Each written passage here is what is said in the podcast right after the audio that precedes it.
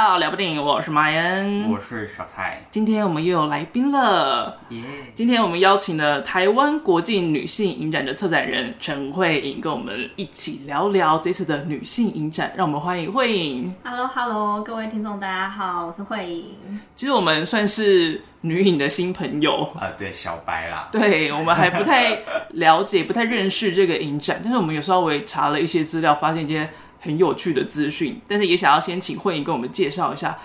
台湾国际女性影展，主要是一个怎么样特色的一个影展呢？好，它是一个办了很久的影展，这样子，它是它今年已经迈入第二十九年，所以也就是快要三十年这样子一个历史。然后它其实是仅次于金马影展，就是年纪第二老的一个影展，这样子。对，我们看到这个资讯的时候蛮惊喜的。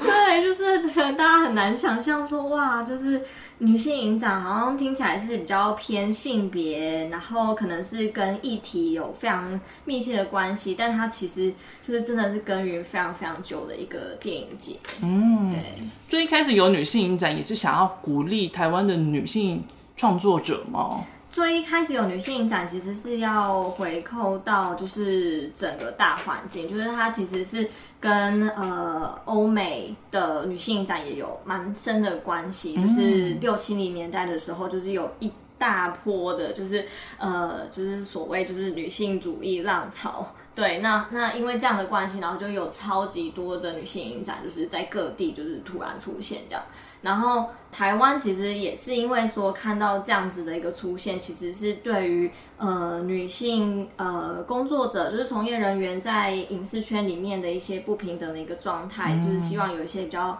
深层的反思，然后所以就是有了一个这样子的女性影展平台。但除了这个脉络之外，就是台回到台湾，就台湾那时候刚解严哦，对，对，然后所以就是很多小影展都那时候开始，呃，不只是小影展，很多的社会运动也好，或者是很多的声音开始冒出来，所以女性影展就是在这样的脉络就是开始成立这样。对，但我觉得很有趣，它一开始其实是在艺廊啊，然后或者是一些戏剧空间。哦就不是在电影对电影院，嗯，对对对，就有点像是威尼斯影展，它一开始也是在那种饭店啊、餐厅的空间里面放，然后放放放放大了之后，才开始在影院里面出现的感觉。对对，没错，只是很后来才开始慢慢走进电影院，然后呃，开始有越来越多人关注这样子。不过女影真的很先锋哎，因为等于是台湾第二个就开始在开设影展的。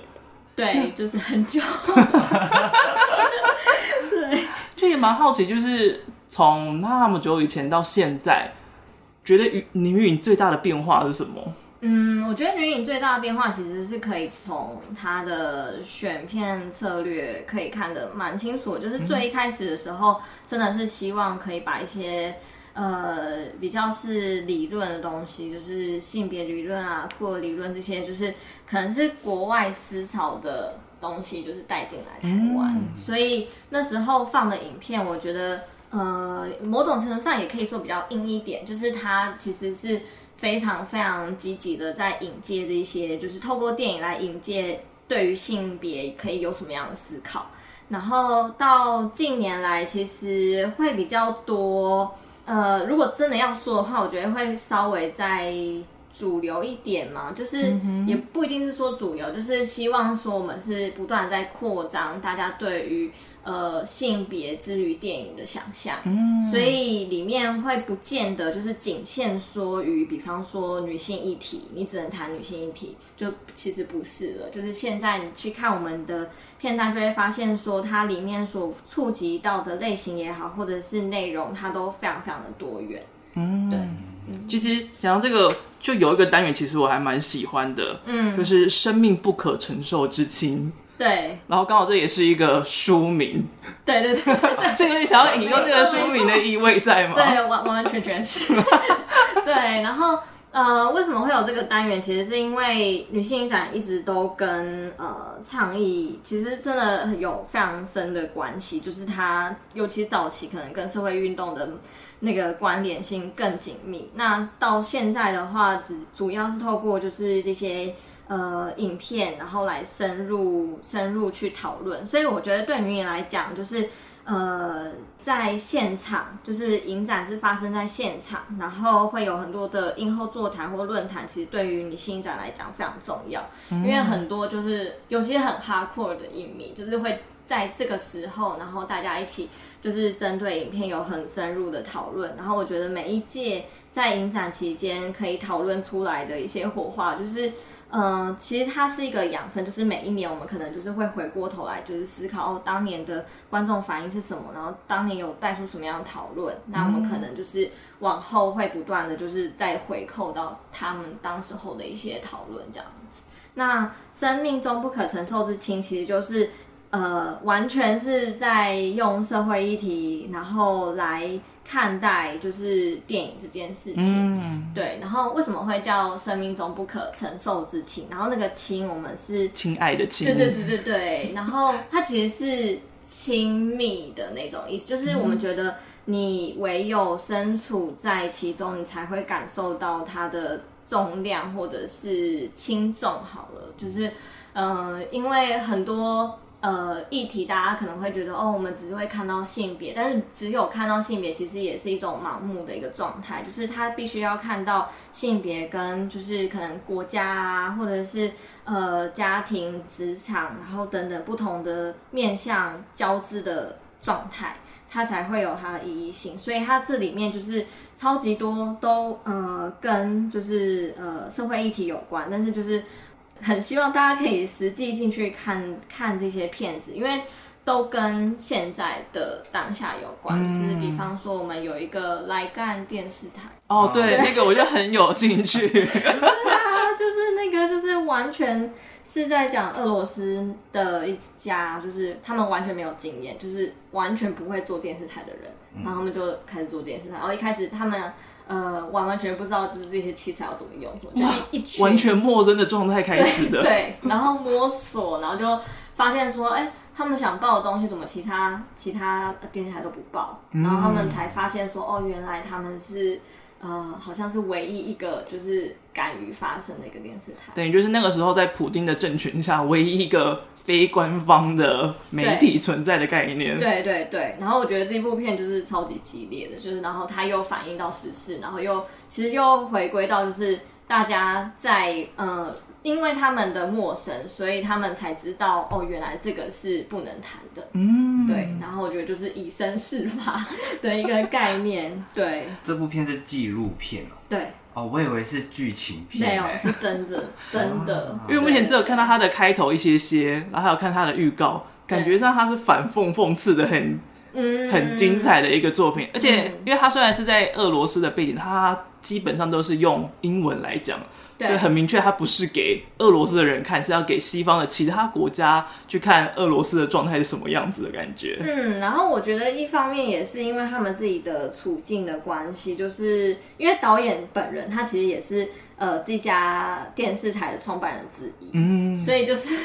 其中一个创办人开始来拍，因为他总就是早早年他是创办人，但是他后来就离职了，哦，然后但他就是因为有这一层关系，然后他就是用旁观者的角度去观察这间电视台，所以就里面我觉得对于导演来讲也是一个非常惊喜的一个状态，就是你永远不知道会发生什么事，对。对，吓到了！这一部我到时候很想看。哎、欸，他还有映后座谈吗？哦，所以是跟导演本人就是远端连线吗？就是我们会有呃邀请导演来个就是小小的 Q&A 这样子。嗯，对对对对对。那到时候会用英文进行。对对对，但我们但我们呃我们是会有上字幕，就是我们是先预先问一些问题啊，然后让导演回答，哦、所以我们会有一个就是快速快问快答的这个概念。哦、对对对。除了这一部以外，其实还有两部我觉得很有兴趣，就是在探讨库德族的议题。嗯、然后有一个纪录片我已经先看是《河岸彼方》，对，然后那部就很特别，因为就是它是先从一个女性她去。算是警察学校吧，嗯，然后再从他的一些警察学校里面的培训啊，然后来任职啊，跟他的家庭面貌，看到其实，在他们的国家，在他们的文化里面，女性遭受了很多不一样的事情，然后还有他像爸爸啊之类讲出来的话，会想说哇。这到底在攻杀会太太夸张了吧？在讲什么，会让人不可置信的地步。对，就是我觉得库德族还蛮特别，就是近年来也有蛮多就是针对库德族的一个电影，然后可能它是用剧情片的方式呈现。然后为什么会有不断有这样的一个题材？就是因为库德族他们呃有一个很有名的，就是全女性的一个部队，然后那个部队就是呃，但是对抗就是 ISIS，然后呃，它其实在。很多很多地方都有一点打出知名度，就是因为他们非常非常强调，呃，就是女性父权这件事情，嗯、就是会强调说，像影片当中也可以看得到，它几乎是一个反性反爱这样子的一个那种，就是非常用一种思想，然后但是它同时又是。呃，就是让他们实际带着武器，然后去保卫家园状态。所以，呃，这样的状态，我觉得其实在在中东也算很少见的。所以他们就等于就是变得非常非常有名。嗯、那我觉得河岸比方很有趣的一个点是，他自己本身不属于库德族嘛，可是他是跨过，他就是逃离他的家乡，然后去到库德族的这样子的一个就是训练的场所，然后加入。他们，然后成为一员，然后好像就是有一种，就是呃被被鼓舞，然后就是好像呃就是觉得有勇气再回到他的家乡去面对的时候，就发现事情没有那么简单。嗯，就是他等于是在其实也是在思考说，呃，就是父权之后，那他所面临到的困境会是什么？就是我觉得像这部片，就是很细腻的把这些。大家可能会觉得哦，就只要就是就是受到鼓励就好啦，就是就只要学就是女性主义就好啦，就是它其实是一个非常非常复杂的一个议题。那我觉得这部片其实就处理的还蛮细腻的，对，就很特别的一部片。我那时候在看的时候，一直想到小妇人。因为小妇人那位作者，就是他在写这部作品的时候，等于他也是在为女性发声的一个状态。嗯，然后其他人可能都觉得，哎，他做的事情有点激进，有点奇怪，但是他就是为了要带起这件事情，为了诉说这件事情，所以他也放弃了就是跟自己家庭的连接，然后也割舍了他跟其他男性相处的一些方式，就是为了要能够站在前端，然后跟大家讨论这件事情，跟。发出不同的可能性，我就觉得他跟里面的女主角好像叫哈哈米吗？还是什么？我有点忘记了。嗯，赫拉，赫拉跟赫拉蛮像的，只是一个人提的是枪，一个人提的是笔，这样的感觉。对，而且我觉得这样子题材，虽然说就是近年来有越来越多这样的题材出现，可是我觉得这部片处理的方式，就是可以让你更进一步的。去思考，就是，嗯，就是，就是我们平常已经习以为常的这些中东影像，他们背后是不是有一些，就是不被，反而就是因为太强调单一、单一的形象了，而被就是忽略掉了一些面向。嗯、对，那我觉得这部片其实有试图去处理这个东西。对，我自己是蛮期待一部叫《鸡汤与意识形态》。因为其实前面就有讲，就是我自己是比较喜欢亚洲片型的，然后这个从故事当中看起来也比较像，就因为我之前看一部纪录片叫《日常对话》，嗯，就我也很喜欢，就这部的类型感觉跟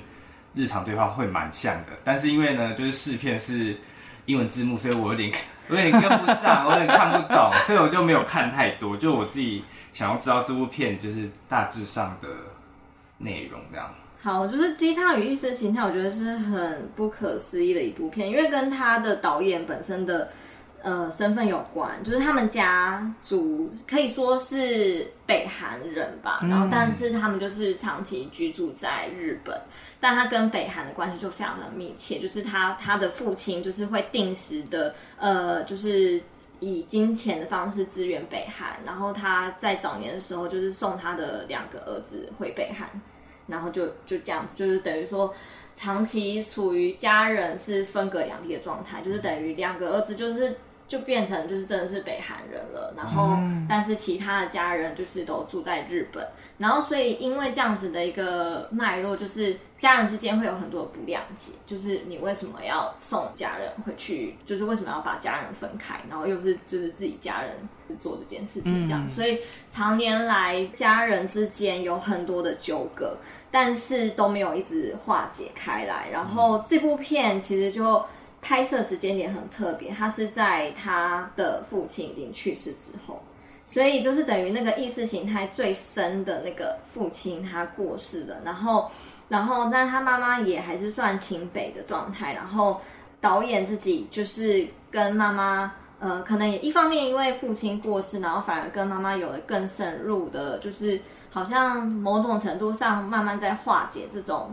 就是纠结，然后在化解这纠结的过程中，他也发现妈妈的记忆越来越越来越衰退，对，然后身体越来越不好，然后但是就在这样的过程中，就发现原来他妈妈曾经是一个就是某一个非常。大的事件的一个呃呃，算是幸存者吧，嗯，然后才发现说，哦，原来他过去的那一些就是坚持或者是呃纠葛，一方面也是因为他母亲自己也是一个受害者，对，然后但他从来都不知道，就是等于就连父亲过世之后，他跟他妈妈有了更亲密的一些关系之后，才慢慢知道就是这些背后的事情，嗯，就是。很多时候，就家人之间可能不讲，就也不知道到底发生什么事。很多时候就是因为什么事情挖掘，才发现，哎、欸，原来还有这么惊奇的事在背后。对，然后像鸡汤有意思情，它，其实就是用它。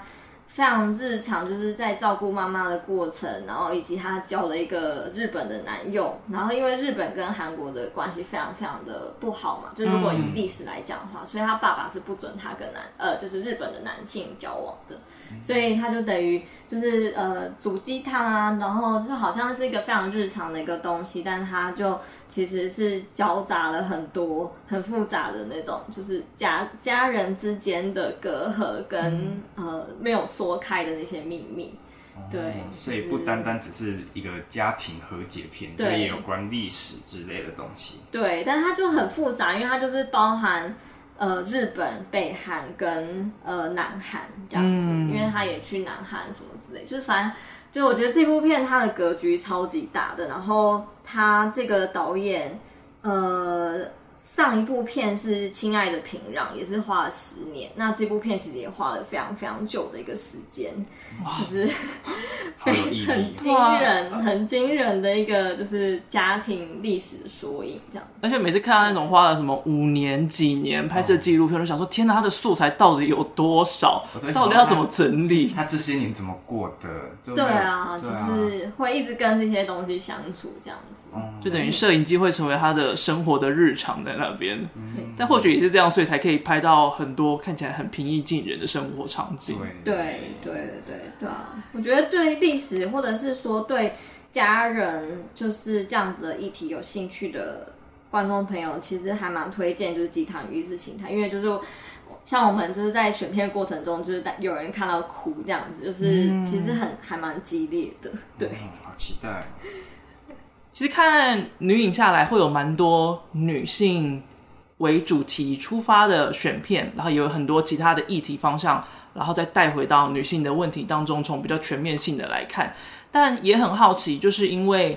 女性影展当这个名字出来的时候，会不会其实就很多男性观众就觉得，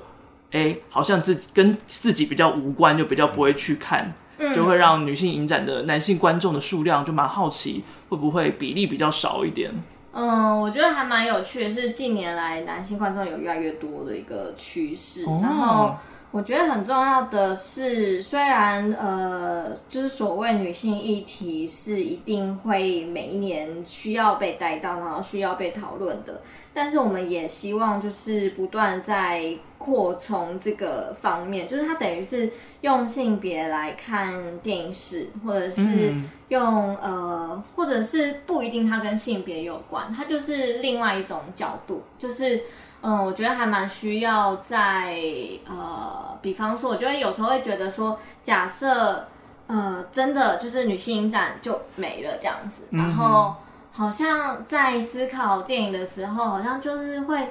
觉得哎，主流电影好像就会偏，呃，好像就少了一个声音。就是我希望女性影展是这样的一个存在，就是它其实不见得是，就是呃，是跟认同政治有关，就是它其实是可以，就是单纯就是呃，另外一种叙事空间，然后另外一种看待事情的角度，然后还有就是，呃，但它跟性别是绝对有关，它但它也不仅限于性别这样子。嗯，对。我之前在翻一本书的时候，就是有一个他说是女性主义者，然后但他主要是在教国小的老师，他就说女性主义不是专门在谈女性的问题，而是要大要大家会开始聊性这件事情，嗯、因为。谈女性绝对不可能是只有女性才可以谈的事情，也不是只有女性要关注的事情，因为女性占了世界人口的二分之一。嗯、那另外二分之一人怎么可能不会去了解她？嗯，所以女性议题跟女权最主要的是要开启对话这件事情。嗯，然后让我想说，哦，对耶，就是常常会不小心因为名字的事情误以为哦，他就是要专门谈女性的问题，嗯、但其实他想要谈的面向应该是要更大的，不是单纯女性这件事，而是性别跟男女之间。很多的事情都应该要在当中被讨论到。嗯，然后就是呃，我也想要特别补充一下，就是我们每一年啊，其实都会有呃，因为大家很会很好奇说，那我们都只是放呃有女导演拍摄的作品吗？其实不一定，就是我们呃每一年都会有一些研究的单元，就是。呃，就特别策划单元啊，然后里面我们可能是透过性别来看待一件事情，但是他的导演其实不一定会是由女导演来指导。然后我们也有放过，就是我们一直在就是试图就是扩充那个，然后我们比方说我们也有放过剥削片啊，就是大家可能会觉得啊，这是不是就是什么呃，如果谈女权或者是女性主义的话，一定要避开剥削片？没有，就是我觉得我们就是。尽量去扩充，然后什么都可以谈。然后，对，好奇博学片是什么意思？博学片就是，呃，它会有点像是呃报纸的标题，它会下得很重，它就是用很耸动，嗯、然后呃，可能就是有很多的性啊，或裸露啊，或者是很暴力啊，就是重口味、很激烈的那一种，很激烈。然后，但它的目的就是为了要刺激观众去观看。然后，然后，呃，就是有一种，就是，呃，好像很耸动，然后可以就是挑起观众的感官的那种刺激，就是会叫剥削片。嗯、但它通常就是为什么会叫剥削片，就是因为它通常都是奠基在剥削，剥削就是某一个议题，就是他可能是剥削呃性别也好，然后剥削女性，嗯、然后可能剥削一些就是比较低下阶层的人，他就特别就是。会特别剥削贫穷等等的、嗯、这种，其实都叫剥削片。对，然后我们就是也有放过这样的片子。这次也有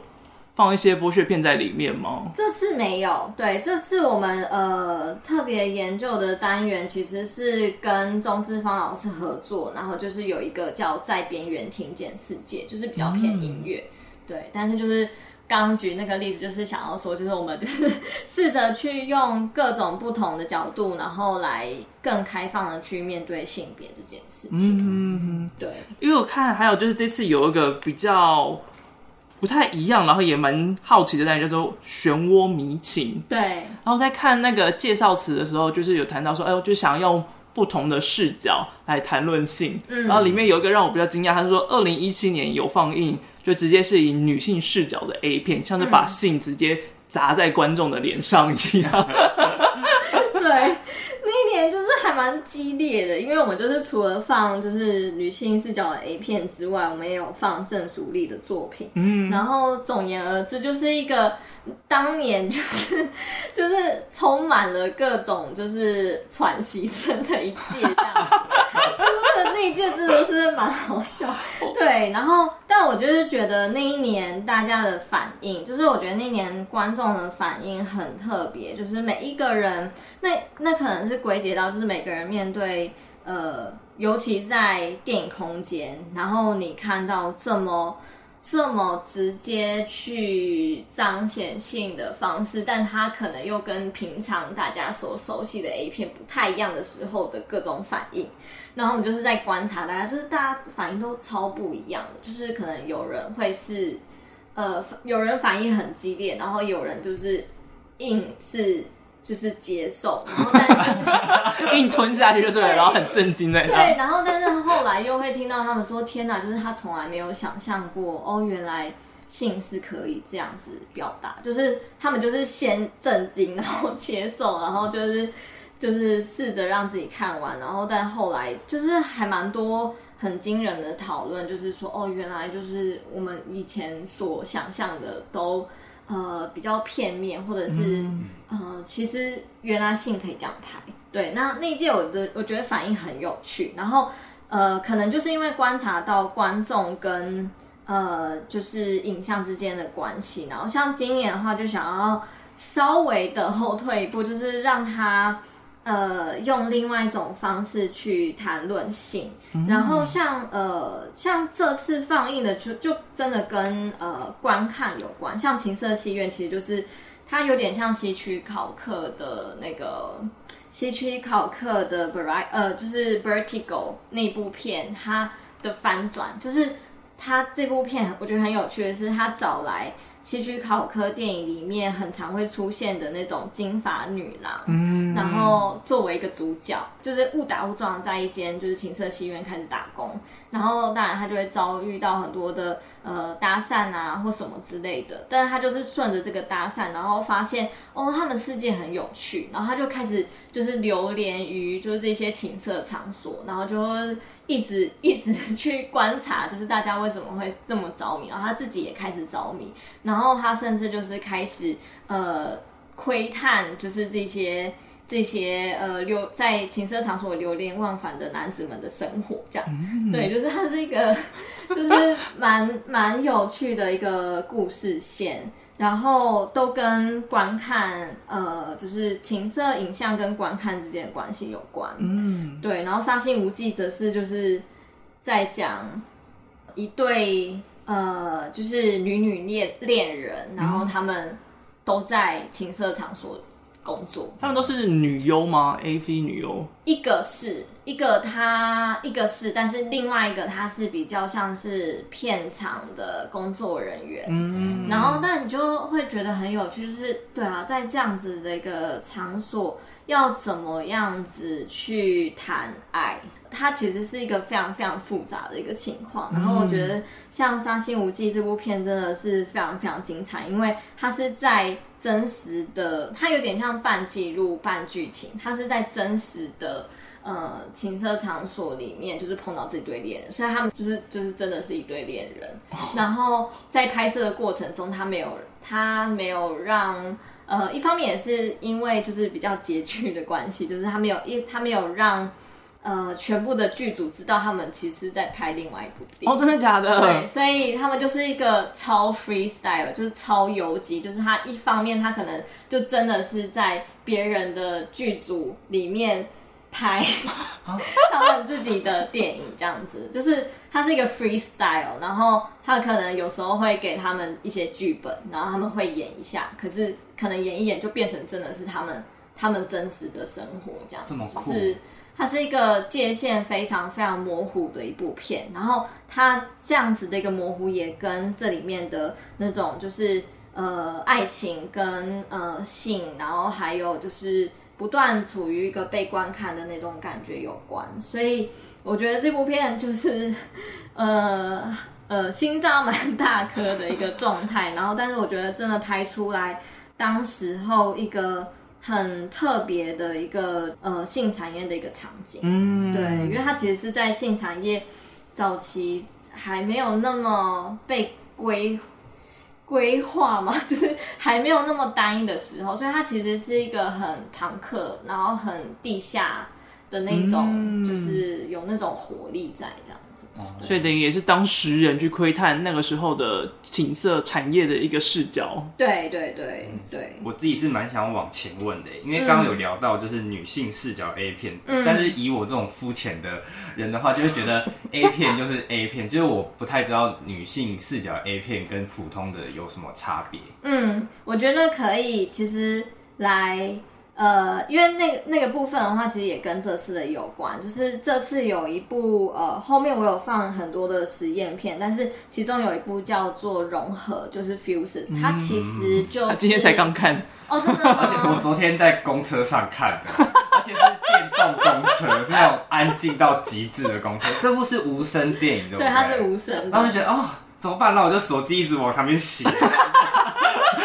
为什么要选在公车上面看？因为昨天下班，然后就想说啊，赶快看一下，然后补一下，然后啊，好害羞。好好笑哦！旁边有没有坐人？有啊，所以我就手机一直往旁边这样子。对，我觉得这部片真的还蛮还蛮酷的，因为是导演自己本身就是里面的主角嘛，嗯，就是等于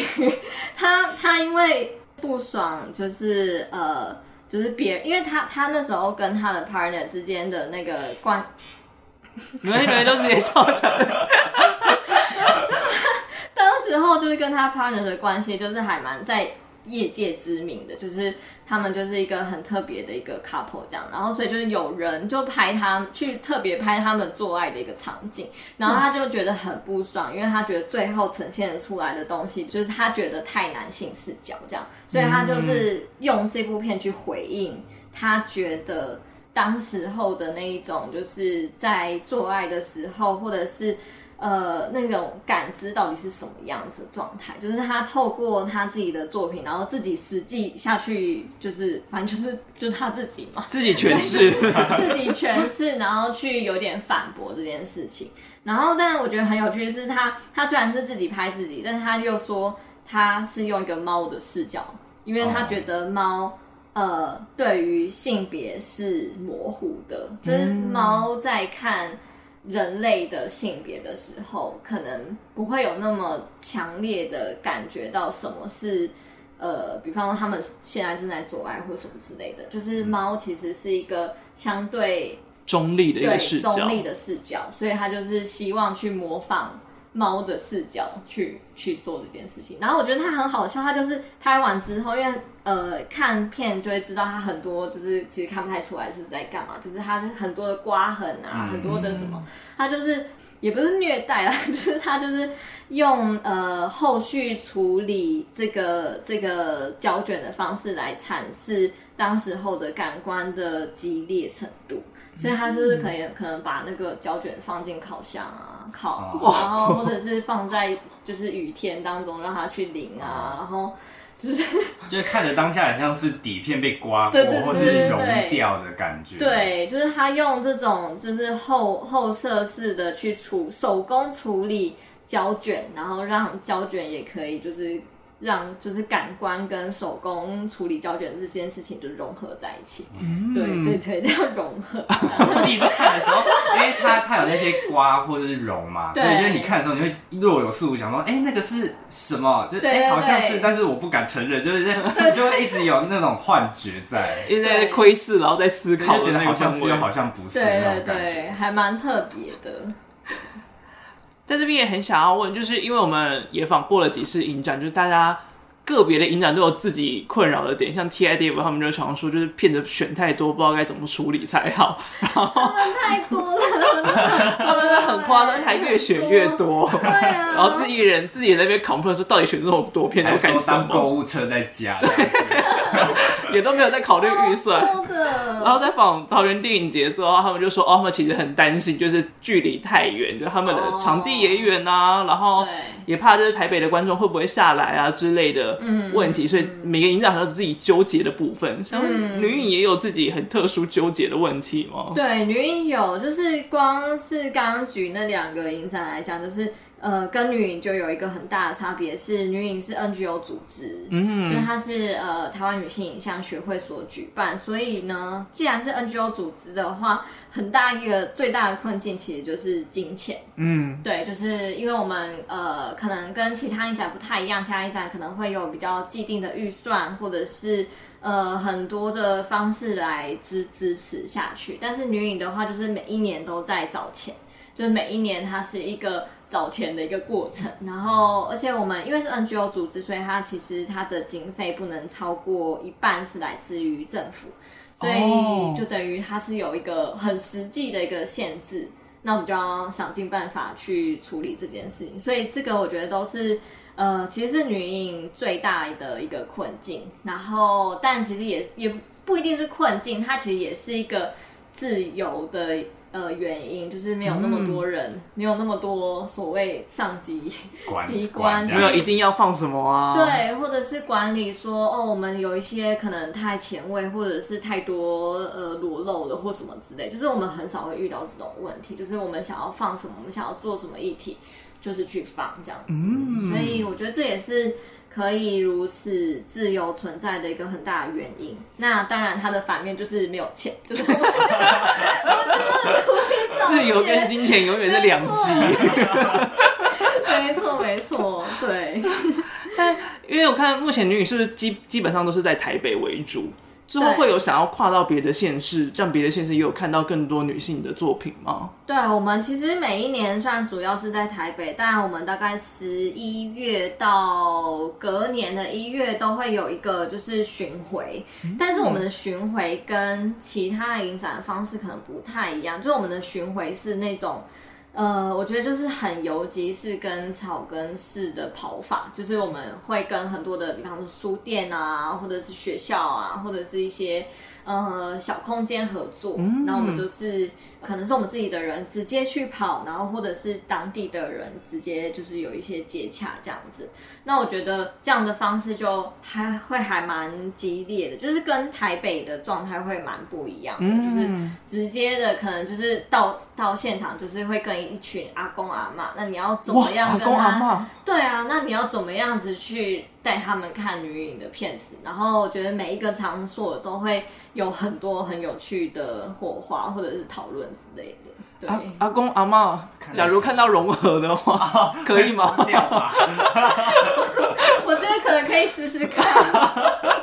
对啊，就是我觉得呃很很有趣，然后尤其我记得印象很深刻的是，因为前几年就是因为要同婚合法化在推动的那一年，嗯、然后就是。真的，我们可能带一些酷儿片去呃一些场所，然后都是可能是中年以上的年龄层在观看的时候，然后那真的很激烈，就是我觉得就是几乎每一次都是一个很大很大的一个挑战，就是我们可能现场，因为他们可能也有接收到很多讯息，嗯、因为那时候就是很激烈的讯息战的时候，所以他们自己也有接收到一些讯息，所以就是可能就会现场跟我们。就直接骂起来这样子，然后但是我觉得也有遇到一些很感人的是，可能一开始会有人很反对，然后但是在跟他解释之后，就发现他变成好像是我们的小小种子，就是他后来的每一部片都来看，然后甚至去跟就是其他阿公阿妈解释说，就是这到底是怎样。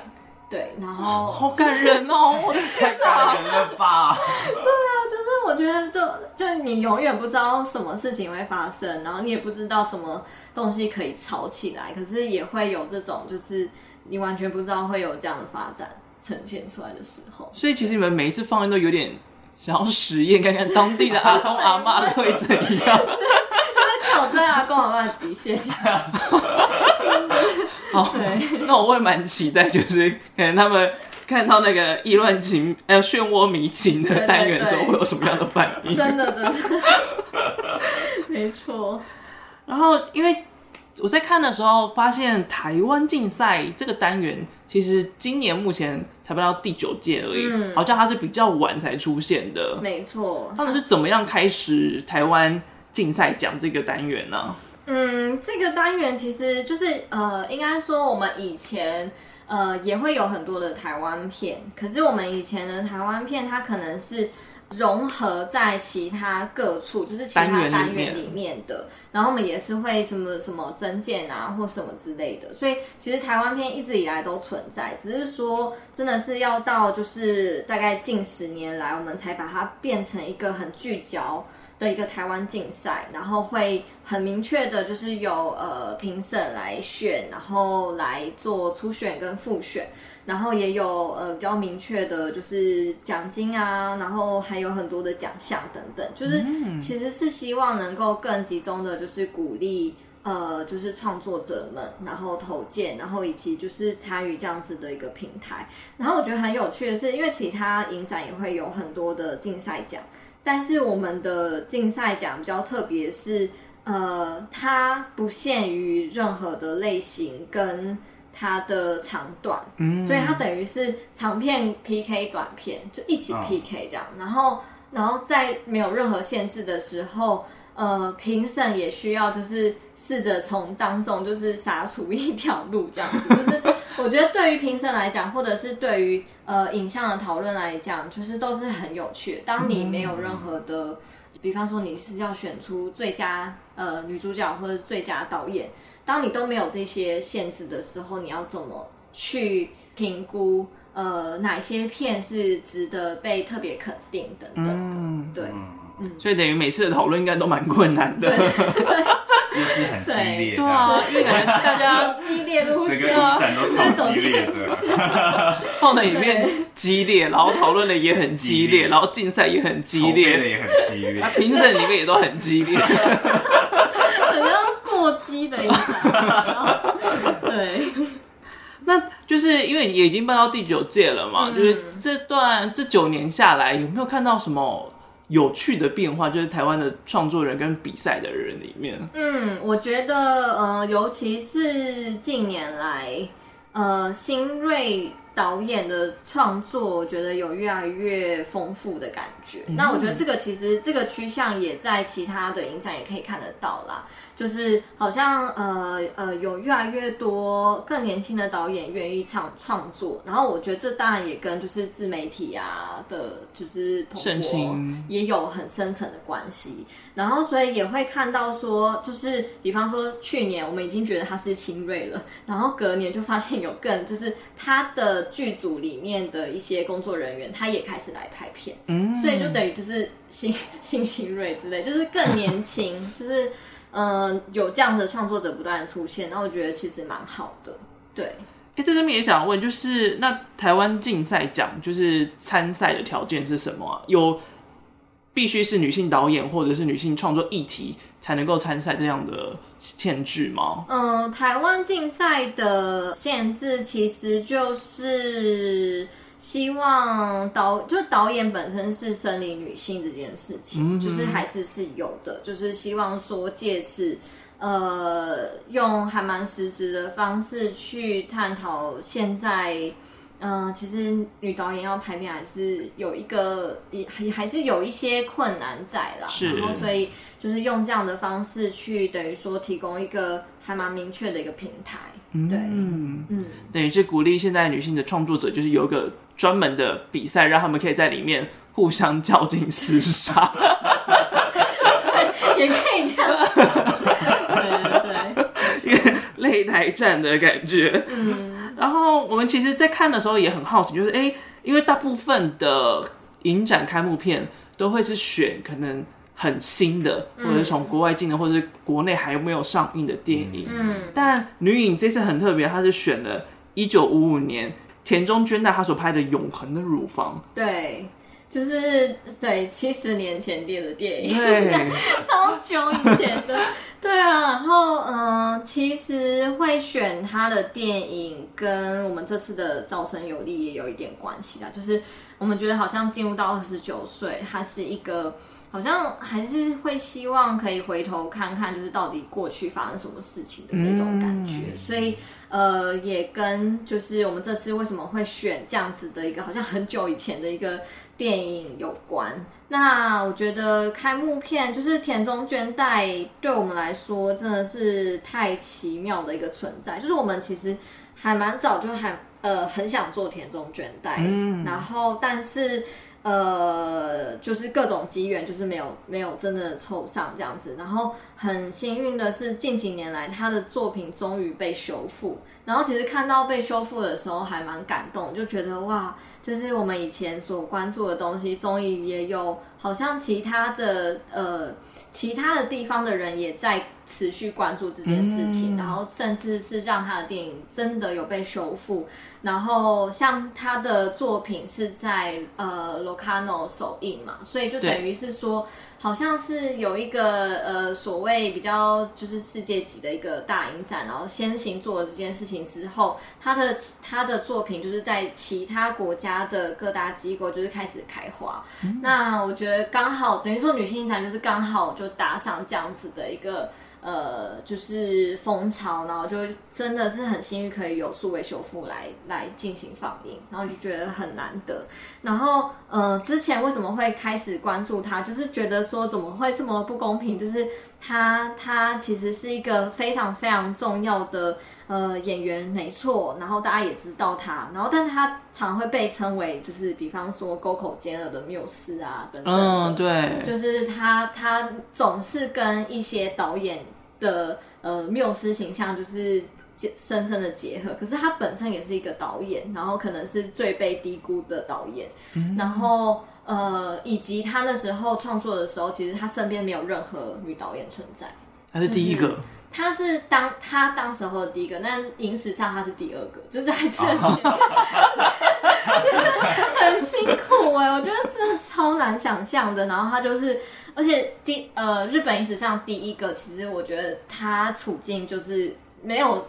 没有真的被看见，就是他那第一部片，然后就只拍了一部，就是等于他，然后那部片也是被就是剪乱七八糟，就反正就被干预的很严重。嗯、但是田中绢代是第一个真的在主流片场下，比方说松竹啊、大映等等这些主流片场之之下。然后拍出了六部作品，然后每一部作品其实都是用很主流的演员，嗯、就是都是非常就是一线的大咖的一线级的，对对对演员。然后就觉得他要做到这件事情，不知道背后他其实有遭受到多少的，就是不认可，跟他要做多少努力才可以呃拍到这样子的片子。嗯，对。那像《永恒如房》其实就是。应该算是他最重要的一个导演作品，那我们就是希望用这样的片子，然后来进行开幕。对，嗯，因为其实，在看到这位导演的时候，其实那时候也还蛮惊讶，因为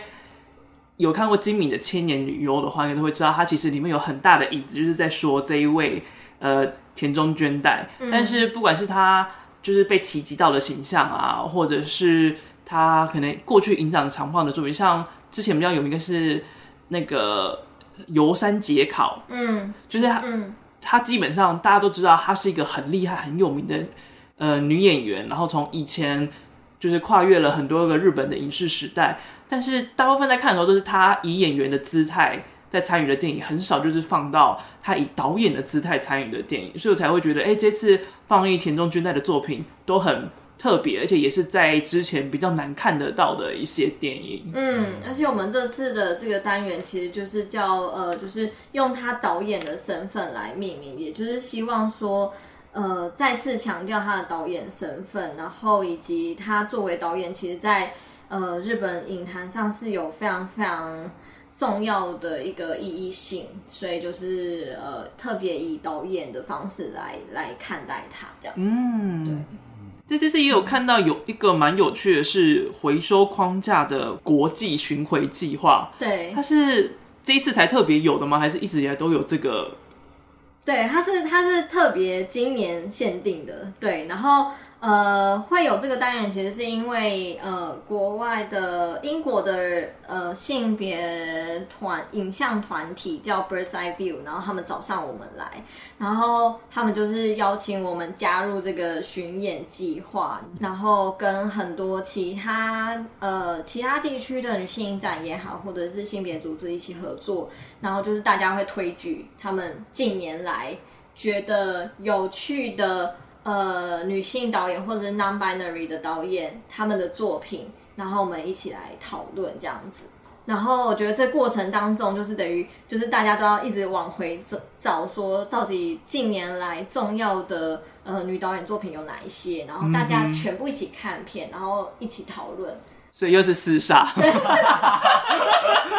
点中的重点。没错，没错，没错，没错。对。因为我在看的时候想说，哇，每一国只能够推举出一部，一部就是非常少的量。当时就是怎么样选出阿紫这部片的？阿紫就是因为大家集体很爱，就是大家在看了，因为我们真的推超多，就是可能十几部吧。然后，然后大家在看了这一部的时候，因为其实这这个叫回呃框架回收，就是因为希望说透过这些电影是可以看得到说呃有一些过去的框架可以把它打破，或者是它其实是。呃，还有一个还蛮明确的一个主题，所以像我们这次所选的一些这里面的单元的，呃，这里这个单元里面的片子都跟这样子的一个主题有一点关系。嗯，那像阿紫的话，其实也是因为它的主题，然后以及它，呃，在我们在看回看这些近年来的女导演作品的时候，会发现这部片其实真的蛮特别，一方面。他带到呃台湾很特别的一个呃，就是跨国婚姻的一个现象之外，他其实也在讲所谓的婆媳关系，然后还有就是当他是一个跨跨国婚姻的时候，他可能会产生的一些性别的一个议题，这样，所以他他我觉得他。在这里面，就是有这样子一个比较特别的一个脉络，然后大家其实就很喜欢这部片。嗯、对，我也我也超喜欢阿紫，就是我也是好像前年还是今年才看的。对，然后我自己也超喜欢的，因为我自己家里也有婆媳问题这样，嗯，所以就是会有很有你这你刚才那个表情好像是你自己是那种婆媳。问题，也是被用了很啊烦了很久这样，但是就是跟片中一样，就是你能说那个老公不爱任何一方嘛？其实也不能这样子说，对。对，所以就是你会可以在这个片中看到很多就是。可能各种人的取舍吧，但他们最终还是决定要一起努力过下去，嗯、就会觉得是蛮感人的一部片。没错，没错。我想要偷偷好奇，当你有心中有一些遗珠嘛，就是没有办法放到这个巡回单元的。哦、呃，你说巡哦这个单元呢？我觉得其实我很喜欢是阿紫选出来，就是我觉得他、嗯、呃，因为当我们在没有那么聚焦说哦，一定要就是。呃，最新最新的台湾片才可以的时候，你在就是再回头看的这这些过程中，就会发现，嗯，阿紫她其实真的是有她呃独特的存在，然后可能是没有那么被认可到的，嗯，对，所以我其实本人也很喜欢就是这样子的一个最后的结果，对，嗯嗯，这一集上架的时候应该还在九月初的时候，其实女影的票是九月十七号。下午一点的时候，在小蔡最喜欢的 OpenTix 上面开麦，对啊，而且又很，就是那个 APP 的那个 UI 又很漂亮。但我觉得就是没事会上去滑一下才是太惊人的一点。然后我记得这次也有蛮多现场的活动，可以帮我们介绍一下吗？好啊，好啊，就是呃，其实我们下礼拜五就是九月十六号就会是选片指南，然后在选片指南的隔天就是九月十七号，也就是呃我们的开始开卖呃票开卖的一个时间。然后，所以就是还蛮希望大家，如果对于呃今年的片单是有兴趣的，就可能可以先参加我们的选片指南，然后就是隔天抢票这样子。对前一天赶快先恶补起来这样子。我还看到有个很酷，是九月二十二号有一个 Wonder Night。嗯，没错，就是去。呃，Wonder Bar，然后就是喝酒这样子，然后就可以跟我们，其实它是一个 party 啦，然后就是可以跟我们聊聊，然后会有工作人员，然后还会有一个特别嘉宾，就是现在就是不公布这样子，就是 一个 surprise，然后。呃，到时候就是会在呃 Wonder Bar，然后陪大家一起饮酒。哦，时间也是蛮特别，从八点到爽爽为止。对，而且而且重点是他在礼拜四，礼拜五还要上班，没有在做这件事情。我想说，哎，过礼拜五，哎，参参加人真的可以爽为止，上班族还是要克制一下。上班族好像没办法爽为止。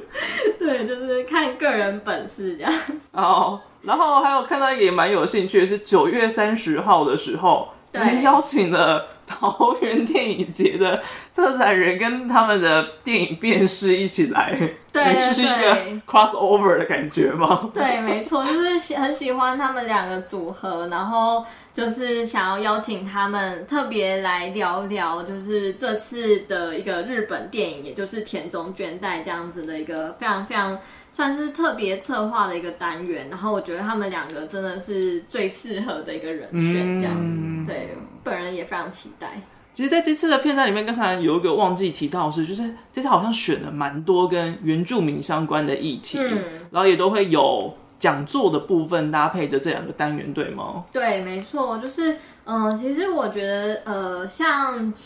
呃，近年来我们有试图做一个就是跟原住民族有关的一个单元，叫呃原声呐喊，但是一直觉得好像它没有在一个更重要的一个单元当中去强调。然后尤其像今年我们用焦点影人的方式来介绍，就是、嗯、其实是当代最重要的一个原住民族导演叫 Ailenis Obusawan。那他的话。呃，就是用焦点影人的方式来介绍，就是因为，呃，我们其实还蛮惊讶的，发现他是我们第一次用呃焦点影人的方式来介绍一位就是原住民族导演。嗯。那我觉得这一点其实非常重要，就是为什么他既然是当代最重要的一个导演，那。呃，为什么在很多的一些场景，它可能都是相对边缘化的一个角色？是，对，所以我们就是想用焦点影人这样的方式来好好，就是好好去看待这件事情之外，也是介绍这位今年已经九十岁的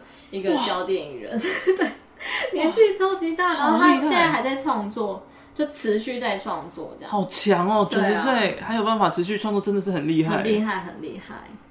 然后还有另外一位是介绍，就是台湾的，他算是导演吗？胡台丽。对，就是呃，因为这个单元其实有点像是我们的就是怀念怀念单元啦，就是因为呃胡台丽老师一直以来对于女性影展来讲都是一个非常重要的一个存在，然后她早期也是。呃，算是女影的理监事这样子，然后长期的顾问。那因为胡台丽老师就是今年就是五月的时候逝世，然后我们其实非常的震惊。嗯、然后，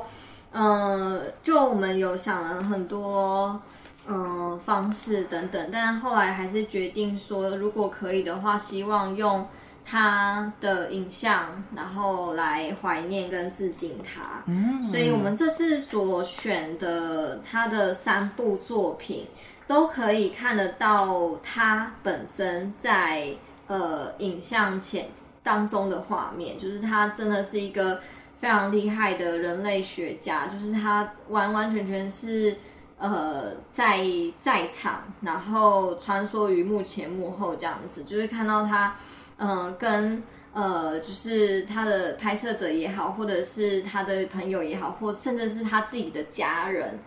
然后你都可以看得到那种非常非常绵密的关系。嗯、对，所以就是特别有这样的一个单元。那当然，我们也会有邀请到，就是他以前的一些合作伙伴。呃，像是李道明啊，或钱孝正，其实都是他跟他以前有合作过，然后就是邀请他们来一起来聊聊，就是胡台丽老师这样子。嗯，好的，大家要记得，我们是什么时候开始售票呢？九月十七号正式开始售票，但是我们真正 发生的时候是十月十四号到十月二十三号，然后是在光点华山电影馆。好的，有兴趣的人记得可以上女影的官网或者是 Facebook 上面查询，然后要购票的话，记得是在 OpenTix 上面哟。对，然后我们其实还有 IG，就是 就是 WNWFF，就是好像大家最近都比较喜欢用 IG 哦，所以就特别推广一下，我们也有 IG，就欢迎大家可以追踪起来。好的，所以都欢迎到 IG 或 FB，或者是到他们的官网去看他们最新消息。好了，那今天的节目就差不多到这边。我是麦恩，我是小蔡，我是慧莹，拜拜，拜拜。